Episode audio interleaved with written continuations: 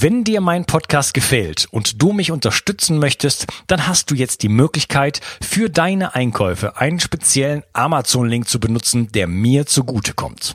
Dich kostet es zwei Mausklicks, Amazon verdient ein bisschen weniger und ich bekomme vier Prozent von deinen Einkäufen. Gehe dazu auf bio360.de slash ich helfe dem Projekt und dort findest du einen Amazon-Link und den kannst du dir in deine Lesezeichen ziehen, sodass du mich bei all deinen Einkäufen bei Amazon ein wenig unterstützt. Wie gesagt, das ist mit ein paar Mausklicks getan, kostet dich keinen Cent und mir tust du damit einen riesengroßen Gefallen. Ich danke dir und wünsche dir einen wunderschönen Tag. Bio 360. Zurück ins Leben. Komm mit mir auf eine Reise. Eine Reise zu mehr Energie und fantastischer Gesundheit. Ich möchte dir das Wissen und den Mut vermitteln, den ich gebraucht hätte, als ich ganz unten war. Dabei will ich dir helfen, wieder richtig in deine Energie zu kommen. Zurück ins Leben. Hallo ihr Lieben, das ist der zweite Teil von meinem Interview mit Dr. Holger Scholz und wir reden Amalgam. Hallo Holger. Hallo Unkas. Hey, wir haben uns ja im ersten Teil schon ähm, schön über das Thema Zähne, Amalgam und so weiter unterhalten. Ich würde gerne noch ein bisschen da anknüpfen und äh, mal so ein bisschen zu, ähm, bevor wir auf die Entfernung kommen, eigentlich auch mal noch äh, sagen, was gibt es auch die Möglichkeit, dass selbst wenn ich das Amalgam schon irgendwann mal rausbekommen äh, habe, ähm, auf was auch immer für eine Art und Weise, dass sich doch dennoch noch Amalgamreste in meiner Kieferhöhle irgendwo befinden? Ähm, klar, also das ist inzwischen, ähm, muss man sagen, fast so die Hauptbeschäftigung, wenn es um, um das Thema Amalgam geht äh, bei unseren Patienten, weil ähm, in doch viele Menschen, die sich sagen wir mal, für das Thema interessieren, inzwischen sich die Amalgamfüllung haben entfernen lassen.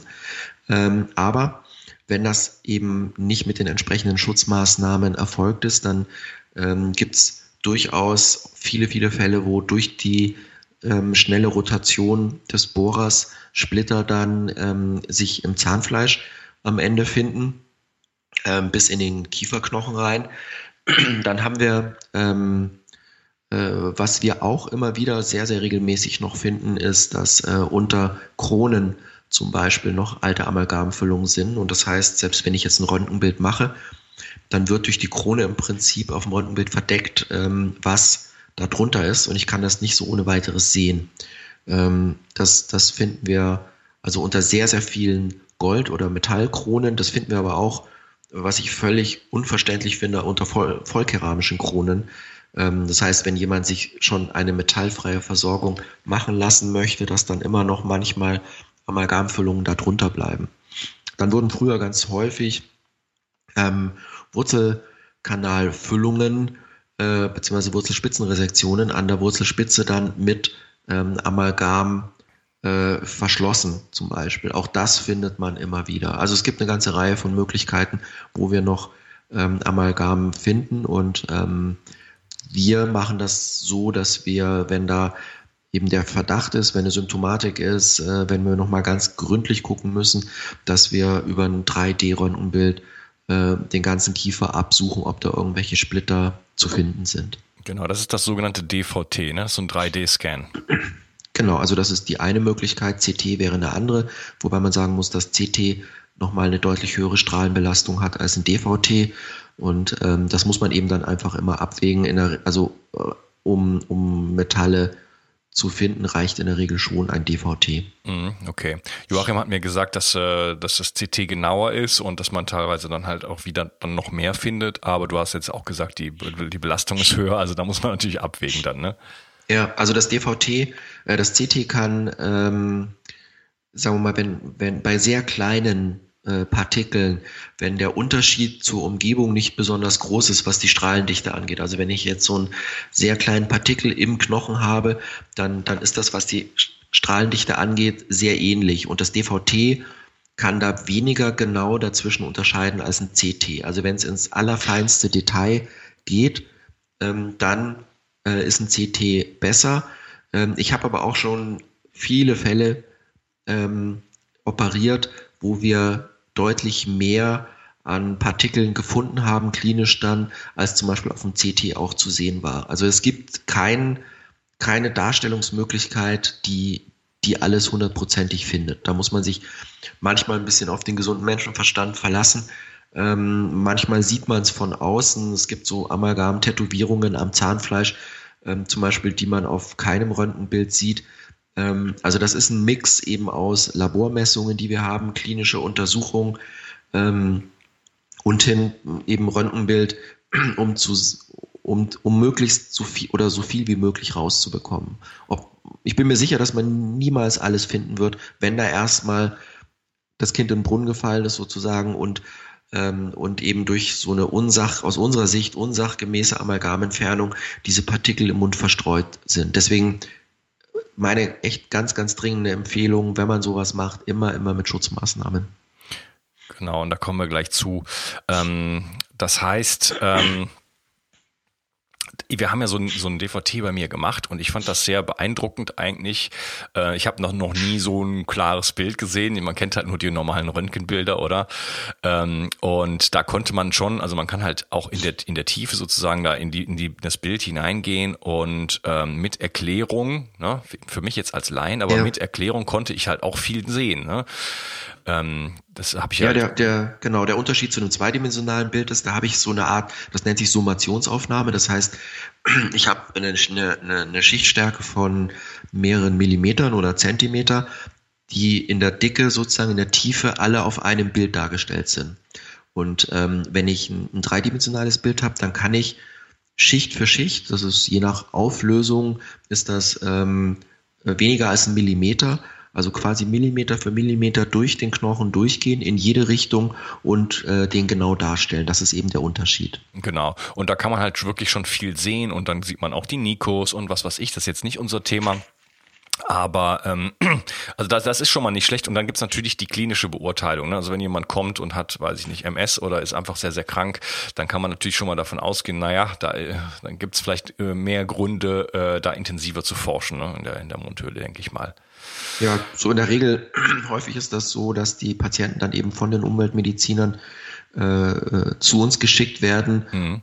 weil die nicht richtig weiterkommen mit ihrer Ausleitung oder weil da zum Beispiel Reaktionen, starke Reaktionen auf die Ausleitung äh, ähm, stattfinden, was auch immer so ein Indiz ist, dass da irgendwo noch eine Quelle sein muss. Und ah. dann ist der Auftrag an uns, bitte nochmal gründlich ähm, suchen. Und das war für mich auch so ein, so ein Lerneffekt über die Jahre, äh, und auch ein Antrieb, so exakt wie möglich zu arbeiten. Denn äh, wenn ich äh, einen Patienten saniert habe und der zu Joachim Mutter gegangen ist äh, und Joachim nicht weitergekommen ist, dann hat er mir den natürlich zurückgeschickt und gesagt, ähm, irgendwas hast du hier nicht richtig gemacht. Und ähm, das möchte man natürlich nicht so oft haben und dann, dann lernt man ähm, dann lernt man erstens mal die Umweltmediziner ernst zu nehmen und auch eben so gründlich wie möglich zu, zu arbeiten, dass einem diese, sagen wir mal, peinliche Situation dann möglichst erspart bleibt. Ja, vor allen Dingen, wenn dann äh, was gefunden wird und danach die Heil Heilerfolge kommen, oder? Dann, dann, sieht man ja auch wirklich so ein bisschen die Kausalität da.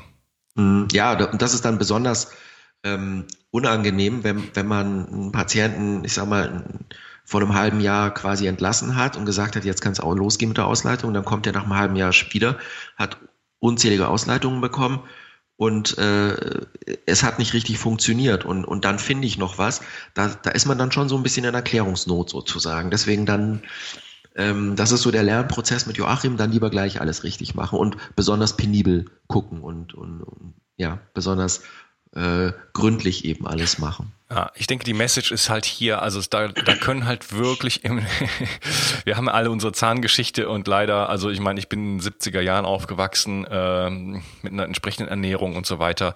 Da ist halt auch also der ganze Mund irgendwie voll mit Füllungen und Löchern und was weiß ich was, äh, leider, muss ich sagen. Und das geht sicherlich vielen Leuten so. Und deswegen haben wir da alle unsere Erfahrungen gemacht und waren bei, was weiß ich, wie vielen Zahnärzten. Ich war auch weltweit bei ganz vielen Zahnärzten. Hab hier mal eine Füllung bekommen, da mal eine Füllung. Mhm. Und ähm, Da war kein einziger äh, ganzheitlicher oder integrativer Zahnarzt dabei. Ja, und deswegen, ähm, ja, die Message hier an der Stelle, da kann auch, wenn irgendwann mal Amalgam entfernt wurde ähm, oder wenn, ja, vor allem Kronen gesetzt wurden, da kann noch so einiges äh, zu finden sein. Und deswegen ist die, eine, ja, so ein DVT-Scan oder eine, eine, richtige Zahnsanierung bei einem entsprechenden, äh, ja, ähm, ausgebildeten Zahnmediziner halt wirklich das A und O, würde ich mal sagen, um gesund zu werden? Ja, also das, das, der erste, das erste ist natürlich der Blick in den Mund, einfach normalerweise. Ne? Also der gesunde Menschenverstand, einfach erstmal gucken, was da so ist, ähm, bevor man jetzt ein Röntgenbild äh, macht. Ähm, aber klar, um jetzt gründlich zu arbeiten, gehört das auf jeden Fall dann auch dazu. Ja, vielleicht können wir mal kurz ähm, darauf eingehen, wie sieht denn jetzt eine sichere Amalgamentfernung aus? Dann können die Leute auch, also wissen sie A, was sie von ihrem Zahnarzt zu fordern haben, einerseits, und auch so ein bisschen äh, eine Einschätzung davon bekommen, wie, wie, wie war es denn bei mir, wenn das schon erledigt ist? Mhm. Also ähm, grundsätzlich sind es zwei Dinge, denke ich, die, ja, die, man, die man beachten muss. Einmal ist es der Schutz vor ähm, mechanischen oder vor, vor ja, vor mich, äh, mechanischen Stückchen, vor, ähm, die aus der Füllung frei werden. Also wenn ich mit dem, mit dem Bohrer da durchgehe, da werden kleine Partikel frei. Das heißt, dieser mechanische Schutz muss vorhanden sein. Und das Zweite ist, dass durch das Bohren äh, in einer Füllung entsteht Hitze und durch die Hitze ähm, kommt es zu ähm, verstärkt Quecksilberdämpfen. Und ähm, das ist der zweite Teil, also die Quecksilberdämpfe, vor denen muss ich den Patienten schützen. Der erste Teil, ähm, der mechanische Schutz, ähm, da gibt es zwei Möglichkeiten. Das ist einmal der Kofferdamm, das ist so, ein, so eine Gummifolie oder Latexfolie, die man ähm, über den Zahn stülpt, den man behandelt. Die anderen Zähne sind dann unter der Folie, das guckt nur der Zahn durch. Und ähm, der Rest des Mundes ist eben auch durch diese Folie geschützt. Und wenn ich da durchbohre und es fliegen eben Teilchen durch die Gegend, dann können die nicht in den Mund kommen. Ähm, das zweite ist, dass es dann spezielle Sauger gibt. Ähm, das nennt sich Clean-Up-Sauger. Das ist ein Sauger, der für sich nochmal den Zahn komplett umfasst und dadurch auch schon verhindert, dass Teile der Füllung durch die Gegend fliegen. Ähm, wir machen beides gleichzeitig, um eben, wenn eine Schutzmaßnahme nicht funktioniert, eine zweite Schutzmaßnahme, eine zweite Verteidigungslinie sozusagen für den Patienten zu haben. Und wir verwenden zusätzlich zu dem Cleanup-Sauger nochmal einen zweiten Sauger, immer der mit reingehalten wird, der alles, was da ähm, dann gegen den Kofferdamm fliegt, ähm, der das alles äh, äh dann wegsaugt. Was man wissen muss, ist, ähm, deswegen verwenden manche Zahnärzte oder das ist ein Argument mancher Zahnärzte zu sagen, ich nehme keinen Kofferdamm. Ähm, so eine, eine Lage Kofferdamm schützt nicht vor Quecksilberdämpfen. Das heißt, der Dampf würde da trotzdem durchgehen. Ähm, aber eben das Argument, warum wir es verwenden, ist der mechanische Schutz. Wichtiger aus unserer Sicht ist aber tatsächlich ähm, äh, der Schutz vor Quecksilberdämpfen. Ähm, das Wichtige heißt aber eben nicht, dass wir auf den anderen Teil verzichten. Ähm, der, der Schutz vor Quecksilber dämpfen und das machen wir da gibt es dann verschiedene Wege, verschiedene Philosophien. Ähm, aktuell machen wir es so, dass wir dem Patienten über äh, eine, eine, eine Nasensonde frische Luft zuführen, die nicht aus dem Raum kommt, in dem wir arbeiten. Das heißt, der Patient atmet nicht die Raumluft ein, sondern bekommt frische gefilterte Luft. Ähm, zusätzlich wird da Sauerstoff beigemischt, ähm, weil der Sauerstoff, das Quecksilber, das frei wird, ähm, wenn es denn frei wird und zur Nase käme, oxidiert und dadurch ist es in der Lunge dann schlechter aufzunehmen. Ähm, wir reinigen die Raumluft mit einem Ventilator äh, und ähm, äh, schützen uns natürlich auch selber, wenn wir, wenn wir das Quecksilber entfernen mit entsprechenden Masken. Also wir atmen auch nicht die Raumluft ein. Es gibt auch andere Möglichkeiten. Es gibt so eine Art großen Staubsauger, den man vor dem Mund des Patienten installiert. Ähm, auch das ist möglich. Wichtig ist einfach, dass diese kontaminierte Luft, die beim Bohren immer entsteht, ähm, nicht in die Nase kommt, sondern weggesaugt wird und dass der Patient andere Luft möglichst einatmet. Ähm, damit möglichst wenig kontaminierte Luft entsteht, ähm, sollte man dieses Rausbohren mit ähm, nicht zu hohen Drehzahlen machen. Also wir verwenden zum Beispiel keine Turbinen, äh, sondern normale Winkelstücke mit einer deutlich niedrigeren Drehzahl. Man sollte viel Wasserkühlung verwenden, damit eben die Temperaturen möglichst nicht hochgehen. ähm, das sind so eine Reihe von Schutzmaßnahmen. Wir machen die alle gleichzeitig, weil wir immer äh, natürlich damit rechnen müssen, dass irgendwas nicht so funktioniert, wie wir uns das vorstellen. Wir schützen zusätzlich die Augen des Patienten mit einer, mit einer, ist eine einfache Schwimmbrille, die wir da nehmen. Ähm, einmal auch wieder vor Quecksilberdämpfen, die über die, äh, über die Augen aufgenommen werden könnten, aber auch natürlich mechanisch. Und wenn das dann alles raus ist, dann ähm, spülen wir die Zähne aus ähm, mit einer Schwefelverbindung. Das ist entweder Natriumthiosulfat oder DMPS. Ähm, um eben das, das, was da an freiem oder an Quecksilber noch im Dentin drin ist, möglichst oder so viel wie möglich davon zu entfernen. Es muss uns klar sein, natürlich ist der Zahn, der eine Amalgamfüllung hatte, komplett infiltriert. Also wir kriegen nicht alles raus. Ähm, würde man das, da müsste man im Prinzip den Zahn ziehen. Das kann ich jetzt natürlich bei einem normal gesunden Menschen nicht machen. Ja, also, also da, da hat man immer noch eine Belastung. Ne? Das, ist ja, das ist ja teilweise Jahrzehnte da drin gewesen genau. und da rein diffundiert in den ganzen Zahn. Ne? Man sieht das ja auch ähm, äh, im Zahn, dass der dann so häufig so Verfärbungen hat.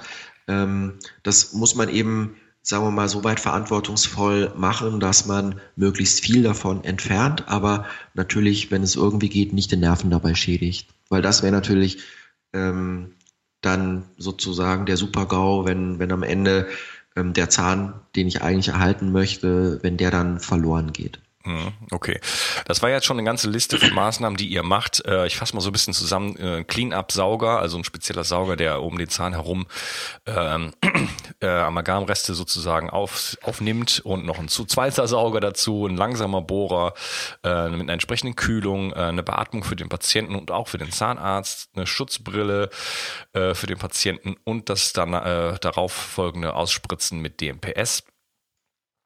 Ähm, das kann man ja sagen, zum Beispiel, also man kann, wenn man eine Amalgamentfernung machen möchte bei seinem Zahnarzt, kann man ja dann fragen, machen Sie das alles? Dann sagt er ja oder nein. Und dann hat man schon mal eine, eine Idee, ähm, ja, ob, ob, mhm. ob man das dort machen möchte, oder?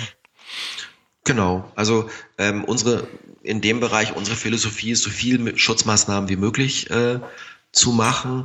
Ähm, ich würde so als, äh, sagen wir mal, als Mindestmaßnahme und weil sie auch relativ einfach sind, immer diesen Kofferdamm und Cleanup sehen und irgendetwas, was verhindert, dass man, ähm, dass der Patient eben diese kontaminierte Luft, die ja trotzdem frei werden kann, äh, einatmet. Darüber sollte man einfach mit dem Zahnarzt sprechen. Genau, da gibt es noch so Goldmasken. Ja, das funktioniert aber nur beim Zahnarzt und nicht beim Patienten, weil der muss den Mund aufhalten. Ähm, also, ja, über der Nase. Was, äh, ja, gut, das kann man machen. Ähm, ich weiß nicht, wie gut, also klar, ich hatte ja vorhin das äh, im ersten Teil hatten wir ja kurz drüber gesprochen, dass das Gold eben eine sehr, sehr hohe Bindungsfähigkeit zu Quecksilber hat. Ähm, das sollte auch funktionieren, wobei ich da jetzt ähm, keine keine Studie kenne, die sagt, wenn ich vorne so viel Dampf reinmache, da kommt hinten so und so viel oder wenig dann durch. Aber ich denke schon auch, dass das äh, funktioniert, ja. Mhm. Ich hatte das zusätzlich, also ich hatte Beatmung und mhm. ich hatte äh, noch so eine Goldmaske oben on top. Mhm. Genau, also, also, je mehr, desto besser. Genau, also da gibt's verschiedene, verschiedene Techniken, aber so, ich denke, dass, dass, dass das Bild äh, hat sich jetzt ergeben. Mhm. Ähm, je also mehr das, Schutzmaßnahmen, das, desto besser. Mhm. Genau, das Problem ist ja eben, ähm, das ist zwar jetzt, sagen wir mal, das ist ein kleiner Aufwand sozusagen, oder es ist ein gewisser Aufwand, das alles zu machen, ähm, aber das Quecksilber, das erstmal in den Körper gekommen ist, wieder rauszubekommen, das ist noch ein viel größerer Aufwand. Und ähm, wir haben viele, also ganz regelmäßig Patienten, die, ähm, sagen wir mal, in einem mehr oder weniger gesunden Zustand sich das Amalgam haben entfernen lassen, aus prophylaktischer Sicht, in bester Absicht, bei denen das dann eben ohne Schutzmaßnahmen oder mit wenigen oder fehlerhaften Schutzmaßnahmen gemacht worden ist und denen es erst hinterher schlecht geht dann. Und das ist natürlich blöd. Und deswegen ist einfach die Empfehlung, so viel Schutzmaßnahmen wie möglich, doppelt und dreifach, damit da keine Belastung entsteht. Ja, das ist, glaube ich, ein wichtiger Punkt. Also eine, eine unsachmäßige Amalgamentfernung kann wirklich dazu führen, dass es einem äh, deutlich schlechter geht als vorher. Und man erst dann eigentlich in den, in den Bereich einer ja, zu starken Belastung dann kommt. Ja. Ja, dann lass uns mal den Bereich Amalgam noch so ein bisschen verlassen und ähm, wir haben ja noch ein paar andere Metalle im Mund. Mhm. Gold, Titan, ähm, da gibt's auch noch, glaube ich, ein paar andere Geschichten. Wie sieht's denn damit aus? Ich möchte diese Episode kurz unterbrechen, um dir von Lebenskraft pur zu erzählen. Lebenskraft pur ist meine neue Lieblingsmanufaktur für natürliche Pflanzenprodukte, Nahrungsergänzungsmittel und exzellente Zahnreinigungsprodukte. Lebenskraft pur hat die Xylitbonbons, die wir in dieser Episode angesprochen haben, die der Erhaltung gesunder Zähne dienen. Außerdem gibt es drei verschiedene Zahnpulver, die ich auch persönlich benutze. Die Zutaten sind so natürlich, dass man sie auch zum Würzen benutzen könnte. Dazu kommen sie in einem kleinen Glasspender, der nicht nur schön, sondern auch enorm praktisch ist. Geschmacklich sind die Zahnpulver so gut, dass sie auch meiner Tochter gefallen. Und zu guter Letzt gibt es noch Zahnbürsten aus Bambus. Und so kannst du wieder einen Teil weniger Plastik in deinem Leben haben. Folge dem Link in der Beschreibung und sieh dir auch mal die anderen tollen Pflanzenprodukte an, die für mich persönlich mittlerweile zum Alltag gehören. Und jetzt geht's weiter mit der Show. Ähm, ja, also Gold oder Goldlegierung, das hatte ich ja vorhin schon mal so ganz kurz angesprochen, ähm, werden natürlich auch äh, sehr sehr viel in der, in der Zahnmedizin verwendet. Und es war natürlich auch da als, als, sagen wir mal, als Alternative zum Amalgam, war ja eine Zeit lang dann das Gold ganz hoch im Kurs. Ähm, irgendwann wurde das relativ teuer, dann wurden Spargolde ähm, auf Palladium-Basis zum Beispiel verwendet. Ähm, das, das ist, also grundsätzlich, wenn ich jetzt, äh, wenn ich mir die Metalle anschaue, dann muss ich immer zwei oder heutzutage eigentlich drei Effekte ähm, im Auge haben. Also das sind einmal äh, toxische Effekte, also Giftigkeit, ähm, äh, äh Einfluss auf die Zellen, auf Enzyme im Stoffwechsel, ähm, dann äh, ein toxischer Effekt wäre, dass, ähm, dass diese Metalle einen oxidativen Stress und eine Entzündung auslösen und äh, Genmutationen auslösen, also potenziell krebserregend sind. Das so die, sind diese toxischen Effekte. Und dann habe ich immunologische Effekte, äh, Effekte das heißt ähm, eine unspezifische Entzündung, das bedeutet Allergien äh, und das bedeutet äh, auch, dass autoimmunologische Prozesse in Gang gesetzt werden. Also Metall zum Beispiel ist ja ähm, hat eine elektrochemische Wertigkeit, also das hat ähm, freie Ionen in der Oberfläche und das bedeutet, dass es eine gewisse Bindungsfähigkeit hat. Und ähm, wenn, wenn Metalle äh, im Körper an, an zum Beispiel an körpereigene Eiweiße sich binden, das nennt man Haptene, ähm, wenn, wenn die sich daran binden, dann ist das zwar immer noch dasselbe Eiweiß sozusagen, aber ähm, dreidimensional verändert es seine Struktur. Also es kann, es kann seine Struktur verändern, es verändert sein Aussehen. Und das ist für den Körper dann, kann es passieren, dass der Körper es nicht mehr als das eigene Eiweiß erkennt, obwohl es noch dasselbe im Prinzip ist. Und eine Immunreaktion gegen eigene äh, Eiweiße im Körper anstößt. Das ist dann eine Autoimmunkrankheit. Also diese beiden Effekte, toxisch und immunologisch, habe ich bei Metallen. Und dann habe ich heute eben zunehmend mehr auch diesen physikalischen Effekt mit elektromagnetischen Wellen. Dass, dass äh, eine Antenne ist ja nichts anderes als ein Stück Metall, dass das eben in Resonanz tritt und ähm, dann äh, die, die Strahlenwirkung quasi in den Kopf weiter reinholt. Da gibt es Studien, die zeigen, dass das um Faktor 300 bis 700 die Strahlenbelastung ansteigt, wenn ich solche Antennen ähm, im Mund habe. Und wir verwenden ja eine ganze Menge Metalle äh, in der Zahnmedizin, Nickel, Palladium, Kobalt, Gold, Chrom, Kupfer, Silber, Aluminium, also eine ganze Menge von Metallen, ähm, die, die in der Zahnmedizin verwendet werden. Ähm, Titan ist ein ganz spezielles Metall. Äh, ja, können wir vielleicht gleich nochmal was dazu sagen, aber das erstmal so zu diesen Legierungen, die für Kronen, Brücken etc. verwendet werden. Also ja, das war ja schon ein ganzer, äh, ganzer, ganzer ganze Latte von, von Gründen, vielleicht keine, keine Metalle mehr einzusetzen. Also ich fasse nochmal zusammen, du hast von oxidativem Stress ge geredet, äh, Genmutationen, die zu Krebs führen können, immunologische Effekte, äh, also Allergien, ähm, wo das äh, Immunsystem sich dann gegen sein eigenes Eiweiß richtet und so weiter. Und dann noch äh, die, die drei bis siebenhundertfache Steigerung von, ähm, von elektromagnetischen Feldern. Das äh, heißt natürlich, dass so eine Zahnsanierung vielleicht heutzutage auch im, gerade im, im Hinblick auf äh, den 5G-Ausbau, vielleicht mhm. äh, ist es jetzt der Moment, sowas zu machen, ähm, um uns da ein bisschen ähm, immuner sozusagen zu machen. Ja. Und äh, vielleicht ein bisschen, bisschen resistenter und sowieso äh, das Thema Entgiftung auch anzugehen, äh, um auch die ganzen Metalle so ein bisschen aus dem Körper zu holen. Ähm, genau, du wolltest noch ein bisschen zu Titan was sagen.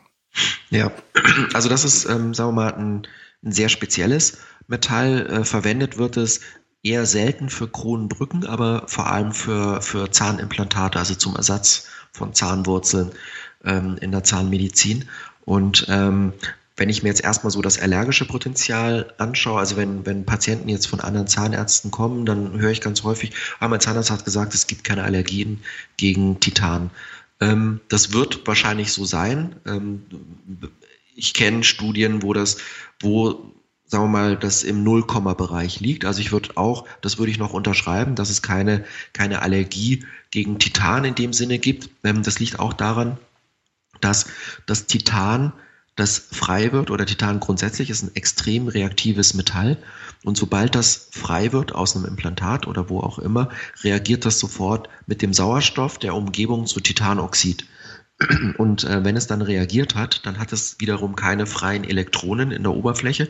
Und ähm, diese freien Elektronen wären aber eine Voraussetzung, dass es sich irgendwo im Körper an irgendetwas bindet und da eine Allergie auslösen könnte. Also von daher rein Chemisch ist das erklärbar, warum und dass es praktisch keine Allergie gegen Titan gibt.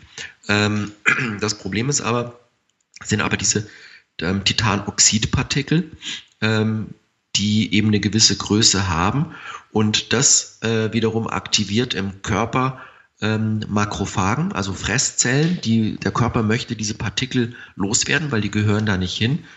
Ähm, und diese Aktivierung von Makrophagen führt wiederum dazu, dass ähm, Entzündungsmediatoren, also Botenstoffe im Körper freigesetzt werden, die die Entzündung fördern. TNF-Alpha, IL-1-Beta zum Beispiel.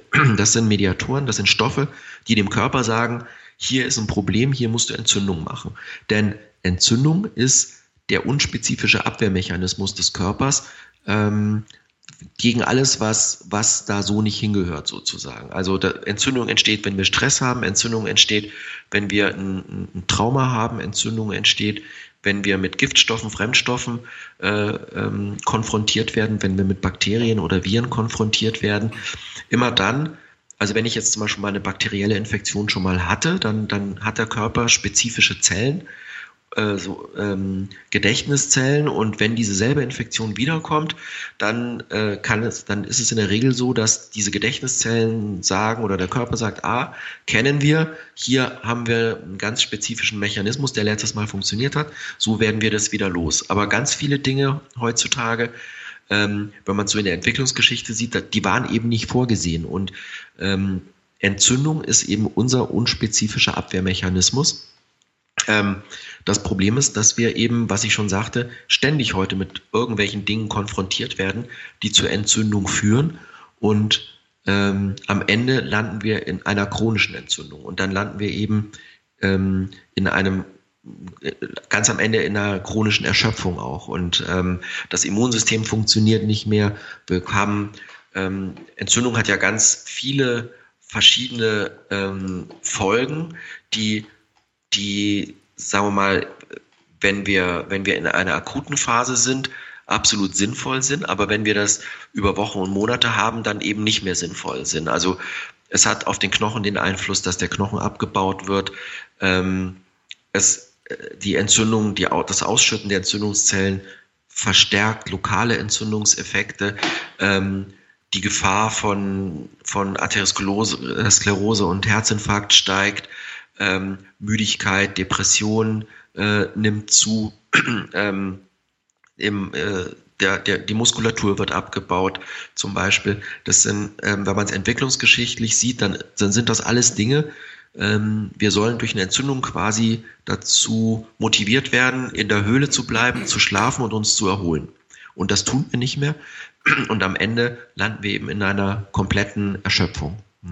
Und spannenderweise, ich hatte jetzt gerade vor ein paar Tagen äh, gelesen, dass in Frankreich ähm, ab 2020 ähm, Titanoxid ähm, in, in Lebensmitteln äh, zum Beispiel verboten werden soll, ähm, weil es potenziell krebserregend ist. Und äh, es wird, äh, so wie ich das gelesen habe, nicht in, in Kosmetika verboten, äh, aber zumindest ist da schon mal so ein erster Schritt und so ein Hinweis, dass auch im äh, Mainstream angekommen ist, dass Titanoxid ähm, nicht nicht so gut ist für uns. Und selbst in Frankreich. ja, gut. Ja, ja also ich wohne ja in Frankreich, aber medizinisch habe ich so ein bisschen den Eindruck, dass wir noch ein paar Jährchen zurückliegen manchmal.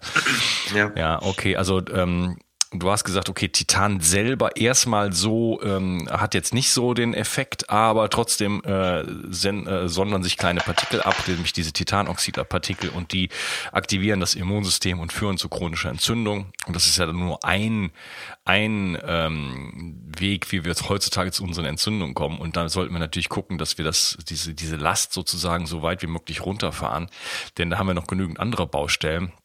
Und sowas, ja, und braucht, sowas braucht man auch, einfach so nicht. Genau, und wenn ich so ein Implantat gesetzt habe, ähm, das ist halt dann schon ein bisschen was anderes, als wenn ich nur eine Füllung irgendwo mache. Eine Füllung kann ich relativ schnell äh, wieder entfernen. Ein Implantat, das in den Knochen eingeheilt ist, ähm, wenn ich sowas entfernen möchte, dann habe ich natürlich einen ungleich höheren Aufwand, setze einen ungleich höheren Schaden. Also ich hinterlasse da schon ein ganz schönes Loch. Ähm, deswegen ähm, sollte man sich das ganz einfach äh, gut überlegen, ob man, äh, ob man, wenn man ein Implantat setzt, zum Beispiel, das wirklich in Titan haben möchte. Und ich hatte, ich war auf einer, einer Fortbildung vor zwei Jahren war das etwa, da hatte ein Kieferchirurg äh, berichtet aus seiner Praxis, ähm, der hatte eigentlich nicht viel oder nichts mit Keramik am Hut, sondern da werden eben Patienten hin überwiesen von Zahnärzten zur Implantation und ein Patient kam zu ihm äh, mit der Aussage, er hätte einen Titan-Stimulationstest gemacht und da wäre rausgekommen, dass er auf Titanoxid mit, mit einer hohen Entzündungsrate reagiert und deswegen möchte er äh, ein Keramikimplantat haben. Und in der Folge hat der Kollege dann über vier Jahre ähm, bei, bei willkürlich bei 180 Patienten diesen Test gemacht, weil ihn das interessiert hat und hat bei über 80 Patienten nachher einen positiven Titanstimulationstest gehabt. Das heißt, die Patienten oder das Blut der Patienten hat auf äh, Kontakt mit Titanoxid mit einer Entzündung reagiert. Ähm, und ich hatte, ich war da äh, ehrlich gesagt ein bisschen oder sehr überrascht, denn die Zahlen, die ich im Kopf hatte, waren so, dass 15 Prozent der Patienten ungefähr reagieren. Mhm. Und bei dem waren es dann eben dann annähernd ähm, annähernd 50 Prozent, die da reagiert haben. Also es war schon eine erschreckend hohe Zahl und ähm, vielleicht erklärbar damit, dass wir eben zunehmend mehr mit Titanoxid konfrontiert werden. Also wenn man mal auf seine Zahncreme zum Beispiel schaut und da steht dann E171 drauf, ähm, da muss nicht immer Titanoxid stehen. Ähm, es gibt auch andere Schlu Verschlüsselungen für Titanoxid. Also das ist in vielen Kosmetika drin, in vielen weißen Pillen, Tabletten, es ist in vielen Lebensmitteln inzwischen drin und kann sein, dass die immer häufigere Konfrontation damit dazu führt, dass immer mehr Menschen darauf dann auch reagieren am Ende. Ne? Ja, ich glaube, das äh, wird irgendwann mal eine eigene Episode werden. Zahncreme und Zahnpflege und so weiter. Ähm, natürlich auch ein wichtiges Thema, genau. Also ja, wir sind gerade dabei, eine, eine eigene Zahncreme zu entwickeln, wo wir versuchen, all das, was wir in den letzten Jahren gelernt haben, umzusetzen, also sprich äh, eine Karies-protektive Wirkung hinzukriegen, ohne all die negativen Dinge mitzunehmen, die man eben bei den meisten Zahncremes dann hat. Aber da können wir nochmal drüber sprechen dann, genau. genau. Ähm, dann lass uns doch die Metalle abschließen noch äh, mit dem, oder beziehungsweise die Füllungen abschließen mit dem Thema Kunststofffüllungen. Sind mhm. die jetzt, äh, sind die jetzt besser oder sind die genauso schädlich wie ähm, das, was wir vorher hatten? Ähm, also die sind besser. Äh, ich würde nicht sagen, dass sie genauso schädlich sind, aber natürlich setzen wir auch da Stoffe ein, ähm, die die Reaktionen im Körper auslösen können. Das ist völlig klar. Äh, so unsere Einschätzung äh, ist, dass, äh, dass das schon um einen ganz erheblichen Faktor von der Problematik her geringer ist als, als Metalle. Aber nichtsdestotrotz muss man darauf natürlich auch ein gewisses Augenmerk richten. Also ähm, ein, eine Herausforderung, die wir haben, ist, dass, dass Füllungen oder die Kunststoffe nicht hundertprozentig deklariert werden. Also ich weiß auch als Zahnarzt nicht hundertprozentig, was da drin ist. Ähm, wenn ich jetzt einen, einen Stoff habe, wo ich weiß, der ist häufig in Kunststoffen und den will ich nicht haben, also zum Beispiel Bisphenol A. Da wissen wir ja inzwischen, dass das ähm, nicht so gesund ist und dass das aber in vielen Kunststoffen drin ist. Dann kann ich beim Hersteller fragen und dann sagt er mir, ob das drin ist oder nicht. Er sagt mir nicht, was sonst noch so drin ist. Ähm, also ich muss selber im Prinzip drauf kommen, ähm, welche Stoffe ich nicht drin haben möchte. Und das heißt natürlich auch, auch für Universitäten, die forschen, ähm, ich weiß nicht, was für Stoffe drin sind, heißt, ich weiß nicht, was für Stoffe frei werden und ich weiß eben auch nicht, was diese Stoffe, die ich nicht kenne, im Körper tun, also welchen, welchen Stoffwechselprozess sie dort durchleben sozusagen. Ähm, das ist das eine, was wir, äh, was wir haben und das andere ist eben schon, dass wir eben ganz bestimmte Stoffe da drin haben, auf die wir nicht verzichten können. Also in Zementen zum Beispiel ist immer äh, ähm, Aluminiumoxid drin. Ähm, und das, das heißt eben, wir haben da keinen komplett unproblematischen Stoff. Was wir machen ist, dass wir den immunologischen Teil versuchen, wenn es äh, sinnvoll erscheint, vorher zu klären. Das heißt, wir können auf verschiedene Allergietypen 1 und 4 testen das nennt sich äh, einmal, äh, kann ich einmal über einen LTT-Test machen und einen BDT-Test nennt sich das. Damit habe ich zumindest schon mal die allergische Seite abgeklopft sozusagen. Aber das ist eben nur der immunologische Teil und ich hatte ja vorhin bei den Metallen gesagt, es gibt auch einen toxischen Teil und den kann ich eigentlich, weil ich die Bestandteile nicht gut kenne, seriös nicht beantworten sozusagen. Also ähm, weiß kein Mensch, was da wirklich alles drin ist, leider. Mhm, okay, also man könnte äh, die verschiedenen Kunststoffe sozusagen vorher testen. Dann hat man schon mal eine Idee davon. Äh, dann kann man sich schon mal so annähern und sagen, okay, dieser ist immunologisch äh, hoffentlich unbedenklich. Aber so richtig weiß man nicht, was im Körper dann äh, geschieht. Aber du sagst, okay, ähm, es ist auf jeden Fall so als günstige Lösung, auf jeden Fall schon mal um, um Welten besser als Amalgam, aber äh, noch nicht optimal. Genau, das so, so würde ich das sehen, ja. ja. Wir versuchen natürlich von allen Stoffen, die wir kennen, also äh, Bisphenol A, Hema, Tecma, all, all diese Dinge, wo wir wissen, könnte ein Problem sein oder ist ein Problem. Äh, immer wenn, wenn da so was hochkocht, dann fragen wir beim Hersteller an und versuchen eben äh, äh, dann einen Kunststoff zu finden, den wir regelmäßig verwenden, von dem, von dem wir eben glauben, dass er im Moment das Beste ist, was wir tun können, sozusagen. Aber äh, klar ist, äh, je weniger wir tun müssen, desto besser ist das für den Patienten. Ja. Also wenn ich jetzt zu meinem normalen Zahnarzt gehe, dann äh, werde ich da natürlich auch Schwierigkeiten haben. Dann frage ich den, ja, was ist das denn für ein Kunststoff? dann sagt er mir, ja, das ist jetzt hier so und so. Ähm, da kann ich ja nichts mit anfangen. Ne? Also wie kann nee. ich, wie kann ich jetzt, ähm, ist der einzige Weg über halt ein ähm, Zahnmediziner äh, wie, wie, dich und Kollegen, die jetzt halt sensitiv mit dem Thema umgehen, oder kann ich mich da irgendwo selber bilden und sagen, ich hätte gerne wenigstens äh, diesen oder jenen? Ähm, wird wenig nutzen, weil, weil es keine so richtig öffentlich zugänglichen oder offiziellen Informationen eben über die Bestandteile gibt. Mhm. Und äh, deswegen ähm, ist die, die Chance, da was das Richtige sozusagen zu finden, äh, relativ, äh, ja, es ist wie Lotto spielen letzten Endes. Ähm, gilt aber, wenn man ehrlich ist, eben auch für, für uns Zahnärzte nach wie vor. Also wir müssen eben bei jedem Stoff, wir müssen ihn erstens kennen und auf die Idee kommen, dass er im Kunststoff drin ist und dann beim Hersteller fragen, ob er drin ist. Wir haben in der ähm, Deutschen Gesellschaft für Umweltzahnmedizin schon mal versucht oder sind dabei anzustoßen, ähm, äh, wenn es schon keine, man kann ja keine Negativliste machen, aber dass man zum Beispiel so eine Art Positivliste mal macht, wo man her die Hersteller listet, die bereit sind, die Zusammensetzung ihrer Kunststoffe offen zu legen. Das wäre mal so ein Weg, äh, ähm, wo man eine Chance hat, dann überhaupt erstmal zu gucken, was ist da drin und was passiert damit im Körper. Ne? Aber ich, ich kenne jetzt da den aktuellen Stand äh, nicht. Also ich kenne im Moment aktuell ähm, eigentlich nur einen Hersteller, wo es so einigermaßen offengelegt ist, ähm, was da drin ist. Okay. Wobei ich eben auch nicht weiß, ob das wirklich alles ist. Mhm, okay, also ist ein schwieriges Thema und äh, vielleicht ist die bessere Lösung dann doch gleich auf die Keramik zu geben. Ähm, ich würde äh, die Möglichkeit nutzen, gerne hier an dieser Stelle des, die, den Podcast zu unterteilen und ich würde in einem dritten Teil gerne mich mit dir über Keramik unterhalten, über den integrativen Ansatz deiner Klinik und die Community-Fragen beantworten. Mein lieber Holger, ich danke dir, dass du heute dabei warst. Mach's gut. Danke, Ciao. danke dir. Ciao. Wenn dir mein Podcast gefällt und du mich unterstützen möchtest, dann hast du jetzt die Möglichkeit, für deine Einkäufe einen speziellen Amazon-Link zu benutzen, der mir zugutekommt.